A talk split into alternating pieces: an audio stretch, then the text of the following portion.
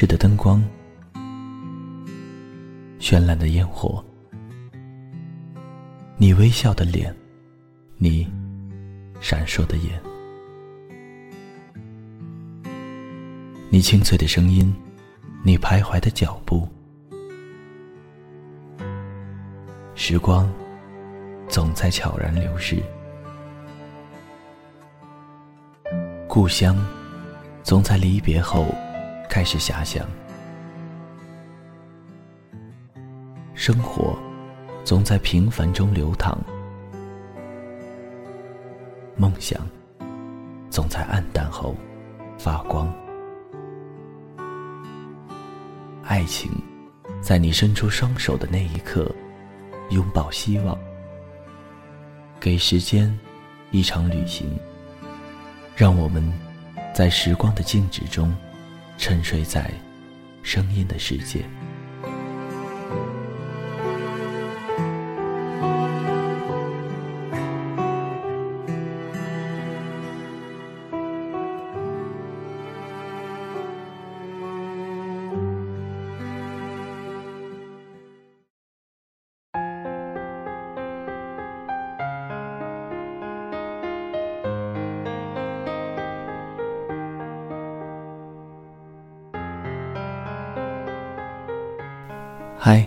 大家好，这里是励志 FM 二一三九五，给时间一场旅行，我是钱腾顺。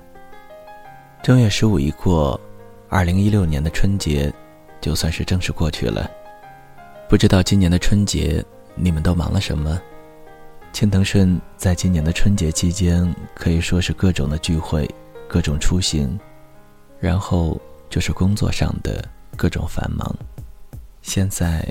元宵节终于过去了，今天早上也终于可以用慵懒的姿势在床上睡一个大大的懒觉了。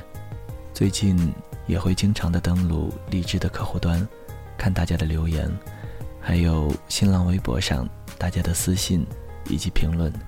今天终于可以坐在自己安静的小屋里，为大家做喜欢我十九年的男孩结婚了的完结篇。抱歉，让你们久等了。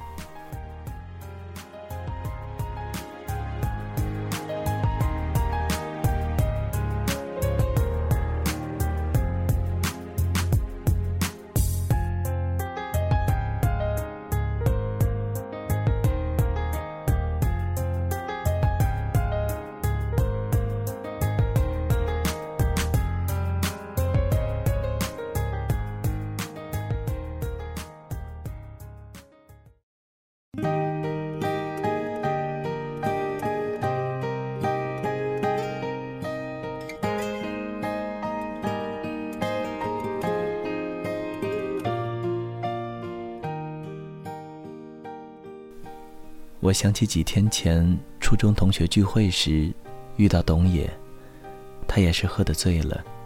不过他喝醉了并不沉默，他喝醉了就爱提从前。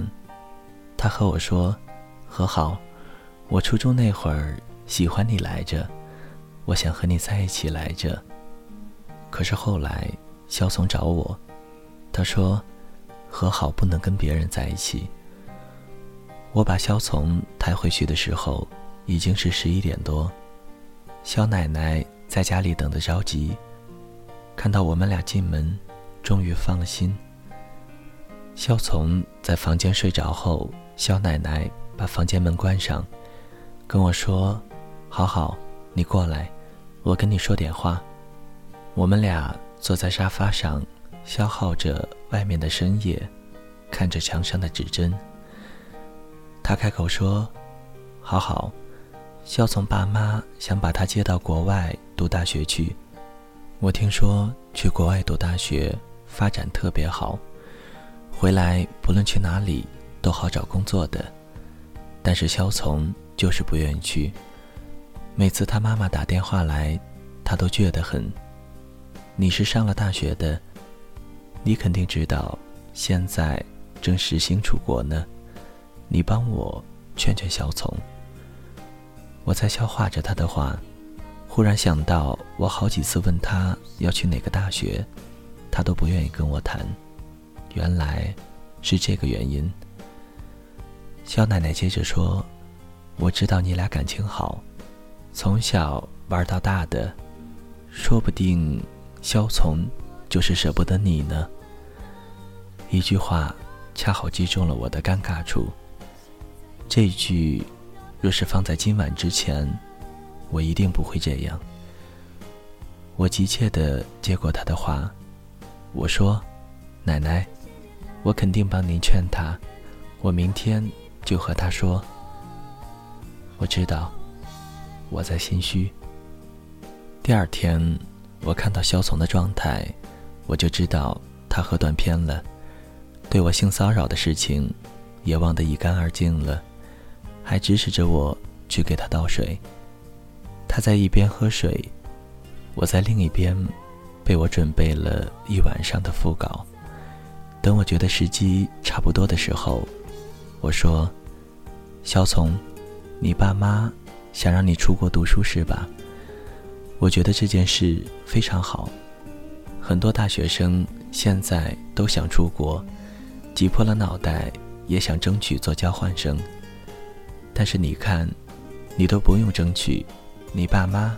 就能帮你争取到，好多人都羡慕不来，而且你将来凭着一个海归的身份找工作，肯定不成问题，发展也是大大的好。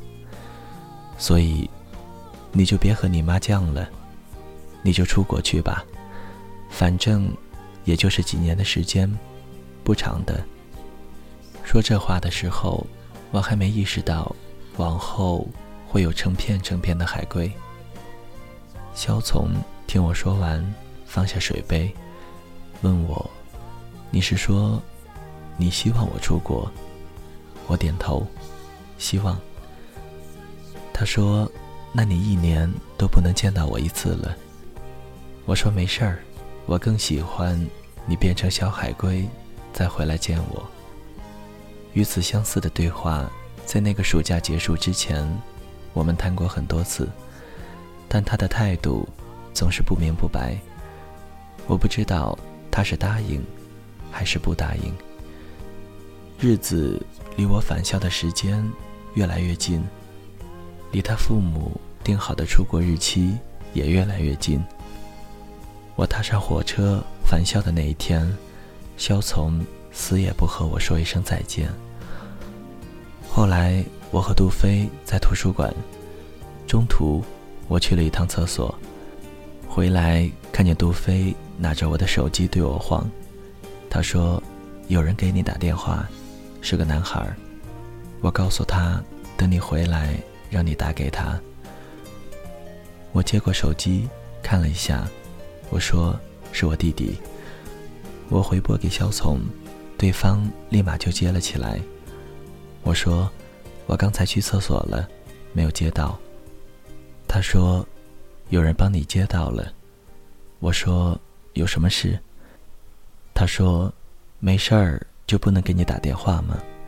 我现在给你打电话都需要有事才行。”肖从，你别小孩子脾气。你总觉得我小孩子，你就喜欢比你大的，对吧？你现在就像个小孩。几秒的寂静，他没有再和我吵，而是挂了电话。杜飞笑着说：“你弟弟挺凶的。”我刚接起来，喂了一声，他就直接问我是谁，好像要吃了我一样。我说：“你别在意，他不懂事的。”后来肖奶奶给我打电话，她说：“好好啊，谢谢你帮我劝肖从，他真听话了。”跟着他妈妈住过去了。那天我在寝室里捧着电脑看了一天的韩剧，名字叫《对不起，我爱你》。看着林秀晶和苏志燮那两张催泪的脸，哭得稀里哗啦。肖从出国以后从来没有给我打过电话。室友说：“好好，你和弟弟好久没有通过电话了。”我记得以前你俩总打电话的，感情特别好。我说他出国了，嫌跨洋电话贵。二零零八年冬天，我在晚上刚下了实验课，回寝室的时候，鞋面上全是一路带回来的白色的、还没来得及化开的雪。就在那天晚上，我接到了一个陌生的号码。我接起来没有回音，我以为是诈骗电话，刚要挂掉，电话里便有了声音，只是短短的两个字：“和好。”我的心跳停了一个拍子，突然就想哭。我说：“肖从，你简直没有人性。”他没有回应我这句话，他用无比平淡、没有任何感情起伏的声音说。和好，你想不想我？没有等我的回应，他又问了一遍：“想不想？”我说想。他嗯了一声，挂了电话，只留我在这一边，一边气，一边哭。我想，肖从，你真他妈不是人，这么久才给我打电话，给我打电话，就打了十三秒。十三秒，就是为了证明我想你。然后什么也不说，就把电话挂了。你他妈是多缺电话费？记得第二天我醒来的时候，已经是下午三点左右，两只眼睛的眼皮肿得像上下两个手套。室友们约会的约会，上课的上课，练车的练车。我饿得头晕眼花。最后，实在受不了，终于从床上爬起来，穿着拖鞋，披着羽绒服去食堂吃饭。刚出寝室楼，就在台阶下的雪地里，看到一个高高瘦瘦的雪人，穿着黑底白钢的羽绒服，皮肤几乎冻得透明。身后是被白雪覆盖了的花坛，和几棵翠色和白色契合的覆盖了雪的松树。他的表情有些冻僵了，每一个呼吸都是很快消失的雾气。他对着我笑，他说：“和好，我回来了。”我不记得我在台阶上愣了多久。等到我回过神来的时候，我说：“你在这儿等了多久？你怎么不给我打电话？”他有些委屈。你手机关机了，我心里一阵抽搐的心疼。我说：“你先在这里等着，我上楼去换个鞋。”我用最快的速度跑到楼上，换了里面的睡衣和脚下的拖鞋，拿着暖手宝下了楼。我把暖手宝塞给小丛，让他抱着，然后带他去学校最近的火锅店。小聪饿坏了。他几乎二十几个小时没有吃饭，没有睡觉。我说：“飞机上乘务小姐饿到你了吗？”肖从说：“那个时候我什么也吃不下。”我说：“你回来，你妈妈知道吗？”他说：“我是瞒着她回来的。”那你今晚住哪儿？你陪我去看冰灯吧。那天晚上。我们去看了冰灯，那是一座童话冰城，色彩斑斓，子民繁盛。我和肖从都是他小小的子民。通往城堡的路要爬五个长长的阶梯。肖从说要爬，我说不要爬。我们俩就在城堡下面吵。他可能嫌我矮了，吵得累了，便把手搭在我的肩膀上，继续和我吵。等到我们俩都停下来大眼瞪小眼的时候，一个棕色头发的外国女生走过来和我们打招呼，拿着手里的单反给我们看。画面里是我和肖从互相对视的样子。若不是这个外国女生，我都没有意识到肖从的英语已经能说得这么好了。记得当初他的英语，我还曾经帮着辅导。那个女生是个驴友，经常拿着单反记录她走过的风景，他留下了自己的 Facebook，说会上传到网上，争取我们的意见。当然，我们没有意见。看完冰雕，我们在附近的宾馆订了房间。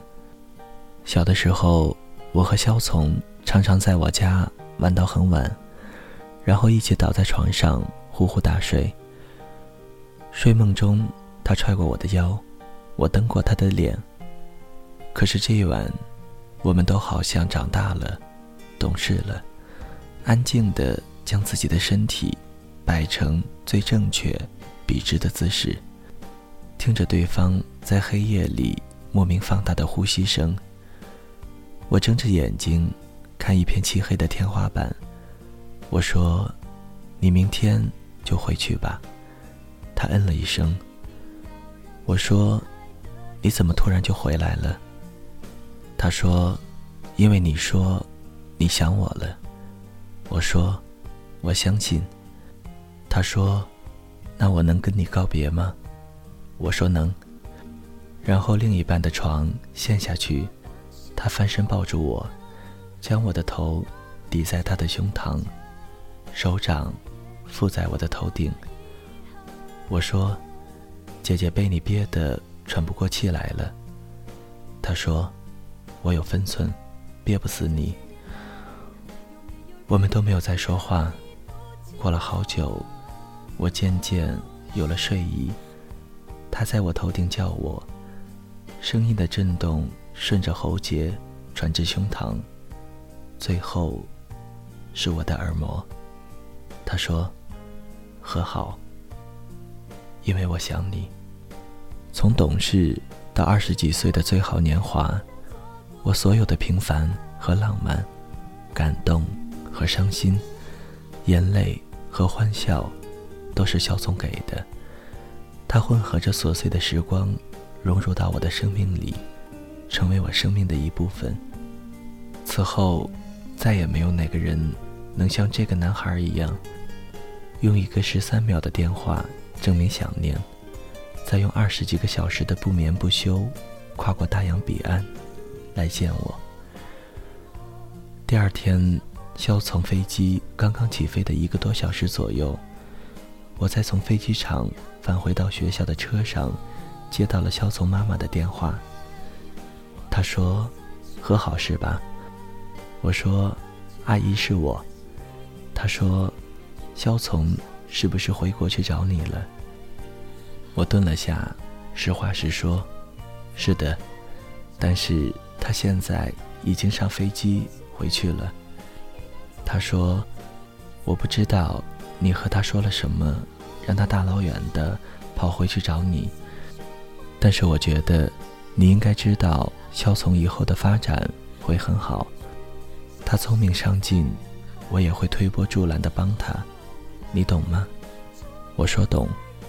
他说：“我和他爸爸辛苦打拼了大半辈子。”为的就是他，也希望他将来能够找一个门当户对，而且能够帮助他的女孩，而不是在他学业为重的时候，把他从学校里拉出来约会的人，懂吗？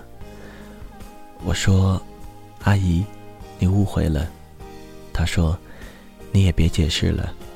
我听说了，你们俩从小关系好，也难免出现感情。但那都是小时候的事了，以后成家立业了再想想，那就是小孩子玩过家家。我说阿姨，你放心，我们俩从来都没有在一起过，而且我现在有男朋友了，过得也挺好的。我也祝福你能给你的儿子找一个门当户对的大家闺秀，贤妻良母。阿姨，我还有事。就先不说了，再见。我挂了电话，眼泪唰的流了下来。在二十岁的青春里，我们没有钱，没有阅历，穷的只剩自尊。所以，为了维护那一点自尊，我们可以抛弃所有。在后视镜里，看到四十多岁的司机一脸过来人的样子看着我，他说。小姑娘，我年轻的时候有个女朋友，我特别喜欢她，她也特别喜欢我，但是她妈妈就是不喜欢我。但是我不怕，我觉得喜欢就是两个人的事，我又不娶她妈。我说后来呢？他说分了。我说为什么？他说，因为他妈。我想到肖从登机前，他突然转过身来问我，他说：“和好，你能不能先不要和别人在一起？”我说：“你管的还挺宽。”他瞪着我。生气了似的，过了会儿，泄了气，很认真的问我：“你能等我吗？”后来，我和肖从只通了两个电话。电话里我说：“肖从，我有男朋友了。”他说：“你再说一遍。”我有男朋友了。和好，你骗我，我没有骗你。他叫杜飞。我妈妈肯定跟你提过，我不信。他就在我旁边呢，你要不要和他通个话？和好，我恨不得杀了你。电话被他狠狠的挂断，杜飞在一旁普度众生的笑。看来我也没有派上用场啊。我说，派上了。我了解他，他不会和你通话的。你站在旁边，就是给我装士气的，谢谢学长。第二次是凌晨四点多，我正在睡觉，刺耳的电话铃声把我叫醒。我看到来电显示已经清醒了大半，我接起来，对方一直不说话，而是浓重不规律的呼吸声，直觉告诉我，他喝醉了。我说：“肖从。”他说：“和好，我想你。”我说：“你在哪儿呢？”他说：“我不敢想你和别人在一起。”我说：“肖从，你喝多了。”他说：“和好，我看不见你。我在英国，熬不下去了。那天的凌晨四点，天没有大亮。”我拿着手机抽噎的一句话都没有说出来。后来牙齿都有了麻蚁。我说：“你安心读书。”他说：“我可以努力，比他成熟，我可以对你更好。”我说：“肖从，你一直都是我弟弟。”好久都没有回应。后来他说：“和好。”你怎么这么狠？从那以后，肖从就没有再打过电话。所有人都以为肖从喝醉了之后不说话，其实他喝醉之后只说真话，只说最想说的话。不论是他还是我，我们都以为从小在一起长大的人，后半辈子也不会分开。所以，我们都不着急，吵架不着急。我们以为总有一天会和好，分开不着急，以为总有一天会相聚。喜欢也不着急，以为会这样一辈子在一起。等到我们吵架再也无法和好，分开。再也不能相聚，我们突然知道，来不及。喜欢，来不及；在一起，也来不及。我的男孩，我陪着你长大，却不能陪着你到老。大学毕业以后，我成为了一名杂志编辑。大学同学和朋友合资开了一间婚纱店。要我帮忙当模特，给他拍几组照片。我说：“我得有出场费吧。”同学说：“一碗麻辣烫。”我说：“我就值一碗麻辣烫。”他说：“那我就再给你找个新郎。”我说：“这个出场费还行。”本来是开玩笑的话，去了才知道，新娘是我，新郎是杜飞。我当下就明白，是同学的有意撮合。同学对我眨着眼睛：“怎么样？这新郎怎么样啊？”我说：“你别闹，要在一起，我们早就在一起了。”那组婚纱照拍得很美，我看着电脑屏幕上的图片，还真的很像一对新婚夫妇。杜飞笑着说：“现在就缺一个证了。”我看他，他拍拍我：“你不当真，我就不会当真。”那组婚纱照后不久，东野约我出去喝茶，我笑他：“搞什么文艺，还喝茶？”他说：“你不懂，这是艺术。”我们俩一边体会着艺术，一边东扯西扯的聊。最后，我终于明白，他绕了一个大弯。最主要的问题就是想问我，和好，你是不是要结婚了？我说你听谁说的？他说，有的同学都看到你的婚纱照了，然后传到网上，我们都看到了。我说，那是我帮同学做模特呢。他犹豫了一下说，肖从还问过我，你是不是结婚了？我的心。提了一下，然后说：“你就说我结婚了。”一三年年尾，我回家过春节，爸妈在厨房包饺子。我以前从没有发觉，爸妈都已早早的有了白发。我妈一边擀饺子皮，一边唏嘘：“我记得你和肖从小时候过春节，就是两家一起过。”你肖奶奶做的饺子馅儿特别好吃。肖奶奶在肖从出国以后的一年也搬了过去，对门住进了新的一家。年轻的父母，七八岁的小女儿，小女儿经常跑过来要我给她编辫子、涂口红。物是人非，我妈说：“好好，你小奶奶说肖从有女朋友了，也是留学英国的。”家庭好，长得也漂亮，说六月份左右就准备结婚，真好。肖从都长大了。那个新年，我在一片喧嚣热闹的炮竹声中，清晰地意识到，他再也不是我的。从此，萧从是萧从，和好是和好，和好和萧从。是翻旧老照片里的，是从前故事里的。从一月到六月，日子从来没有如此快过。肖从结婚的那一天，我和瓶子坐在鱼锅店里，肚子里装的全是酒水。我们喝走了店里所有的客人，喝得夜深人静。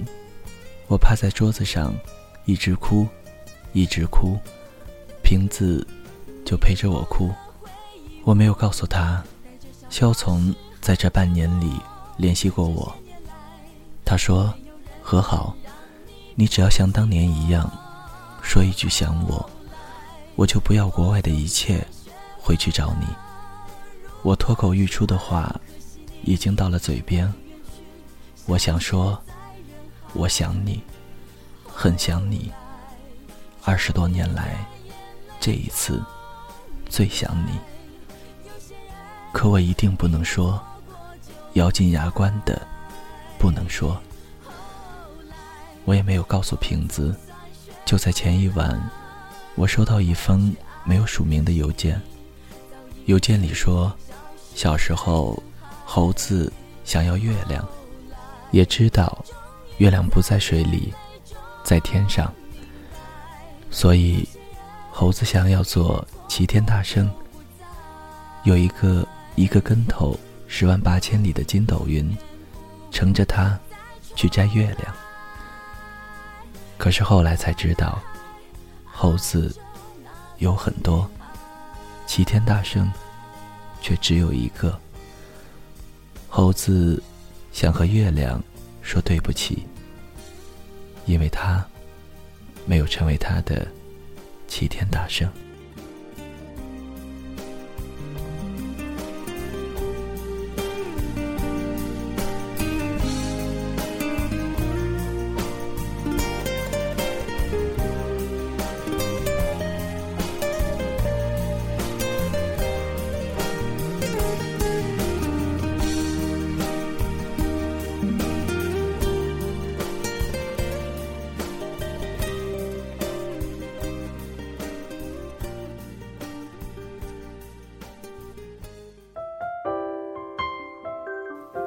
谁的声音清唱婉转流年？谁的双手挽起千年不变的誓言？用音乐品味生活，用音符记录感动。我的声音会一直陪伴在你的左右。